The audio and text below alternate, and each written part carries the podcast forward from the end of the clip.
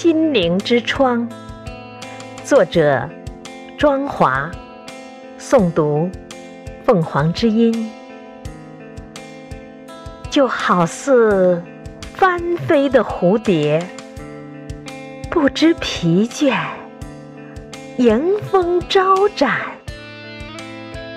完全的放松，敞开心扉，让日月星辰的光辉，让花草树木的芬芳，进入心灵之深处。我看到，我看到了，那天空的鸟儿尽情翱翔，湖中的鱼儿自由自在，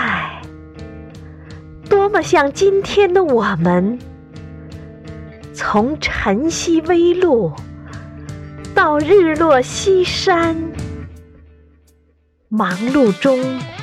体会生活的乐趣。